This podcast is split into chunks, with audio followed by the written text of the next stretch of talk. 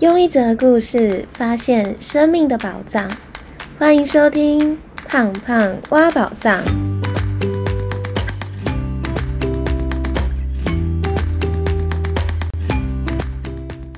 Hello，我是胖胖。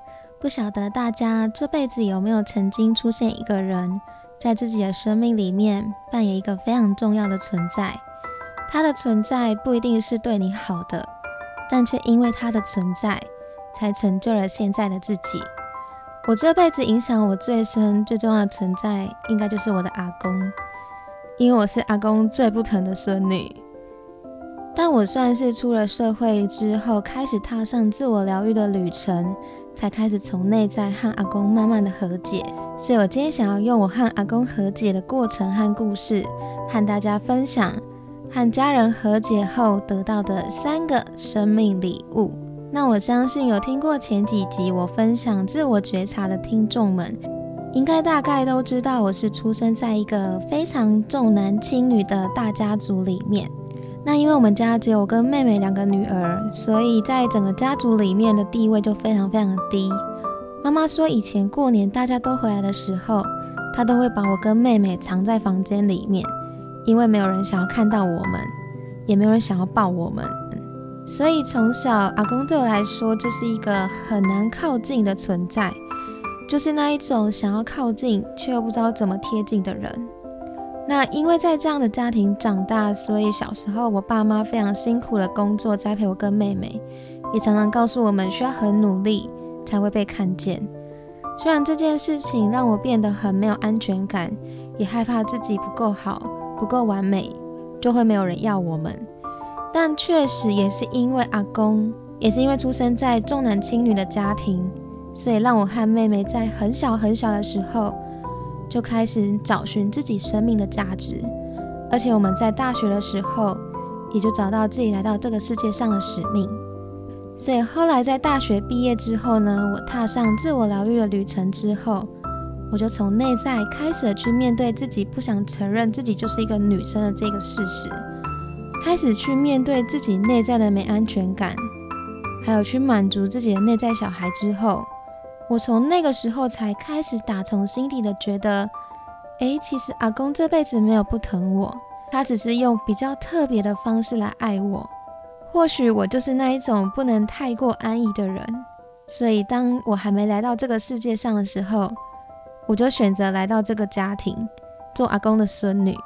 而如果这辈子没有阿公，或许这二十几年来，我因为出生在一个生活无语的家庭，我到现在都还在迷惘自己人生的方向。所以呢，也在自我疗愈旅程之后，意识到这件事情。我在自我疗愈的第二个过年，我就跟妹妹说，今年呢，我想要在吃完年夜饭的时候，和阿公阿妈叩首谢恩。我就告诉妹妹说，其实阿公阿妈没有不疼我们，他只是用比较特别的方式爱我们。如果没有他们，我们这辈子不会这么争气，我们这辈子不会这么的努力。如果没有阿公阿妈，也就没有现在的我们。所以那个时候呢，在除夕夜的那个下午拜拜的时候，我就偷偷的跟大伯说我想要做这件事情。后来呢，大伯也蛮支持我们的。所以在吃完年夜饭之后，我就说：“哎，阿公阿妈，你们两个先坐在这里。”然后全部人呢就站在阿公阿妈的前面，然后我们就我就带着大家，然后我就说坐一跪，然后我们就跪下，就带着整个家族，然后一起跪下来。那时候呢，我就带着大家，然后代表跟阿公阿妈说感谢的话。我记得那个时候讲的内容大概是这样子的，我就说谢谢阿公阿妈这辈子这么辛苦了，为了这个家打拼，谢谢你们这辈子这么用力、这么辛苦的工作，如果没有你们，就没有这个家。对不起，我们都在外面工作，在外面念书，没有办法常常回来陪你们。但我们愿意好好的照顾自己，让你们放心。祝福阿公阿妈身体健康，你们要健健康康的。然后我们每年都会回来，又会开心跟你们一起吃年夜饭。那个时候大概就是讲这段话。那我那时候讲的时候也是跟现在一样，应该比现在哭得更惨，就是 就是一直一直的哭，然后边哭边讲这段话。那我记得我在讲的当下，我看着阿公的脸，阿公到最后是眼眶泛着泪。我阿公他这辈子在整个乡里面算是很有地位，也赚非常多钱的人。那他讲话非常非常的大声，那是我这辈子第一次看到他柔软的样子，也是我第一次在讲完这段话的时候，觉得和他的心靠得非常非常的近。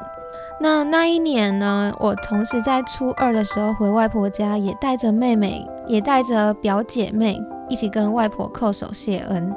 因为小时候在一个重男轻女的家庭长大，我算是被外婆带大的孩子，在我的家族里面是一个没有名字的童年。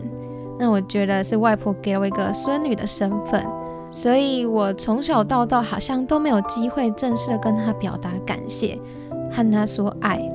在初二回外婆家的时候，也是跟表姐妹一起，然后就带着大家一起跟外婆说感谢的话。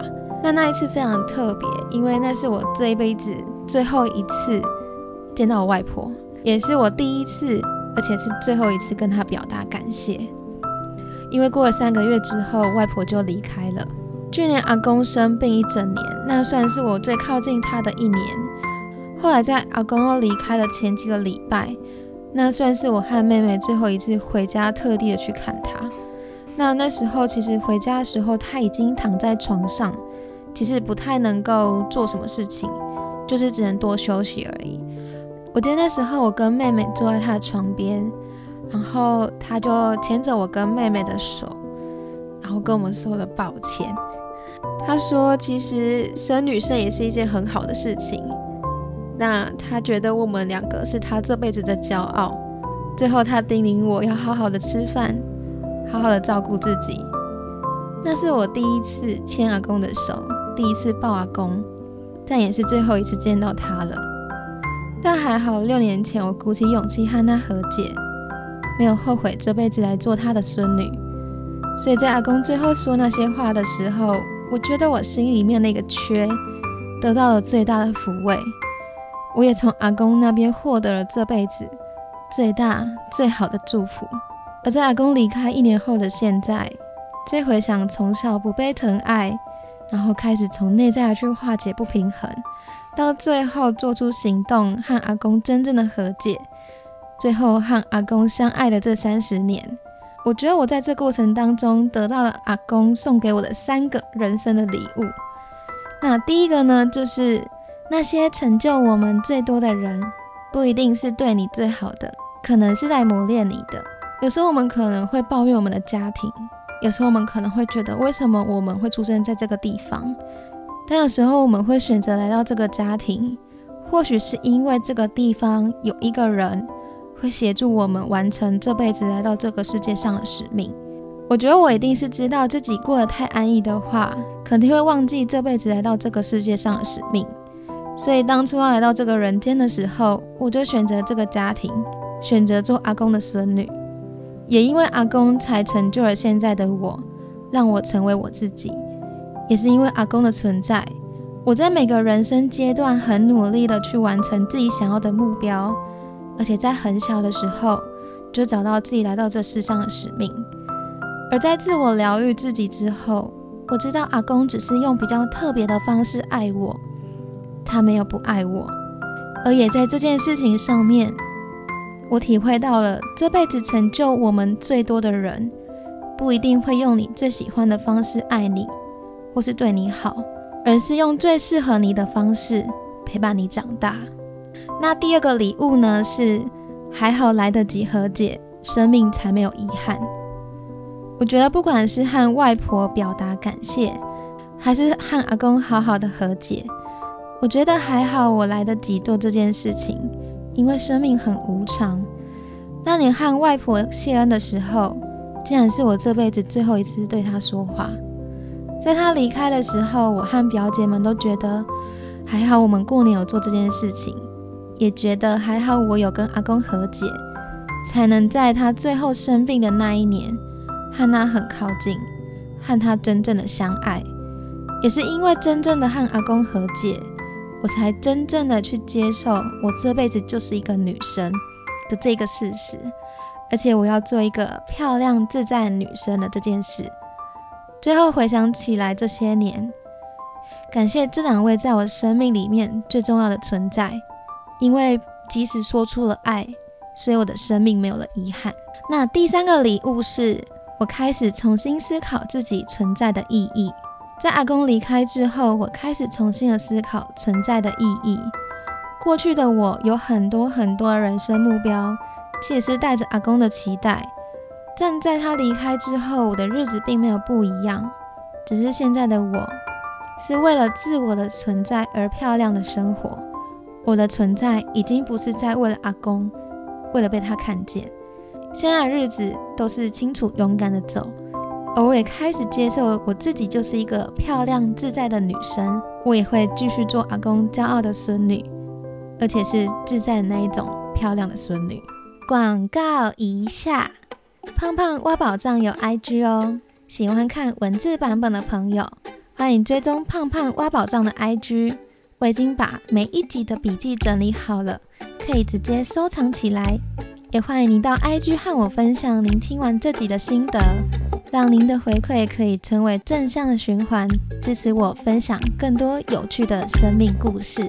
好啦，那今天的分享就到这里。我相信有很多人和原生家庭的某个人可能有过不平衡的关系。那我希望透过今天故事的分享，可以让大家知道怎么去贴近家人，让自己有机会和家人和解，也和自己和解，最后让自己的生命没有了遗憾。最后帮大家做重点整理。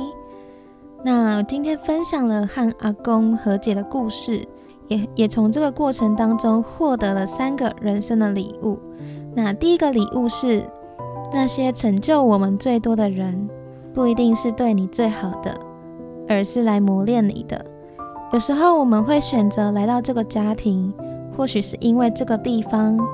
有一个人会协助我们完成这辈子来到这个世界上的使命，而阿公没有不爱我，他只是用特别的方式来疼爱我而已。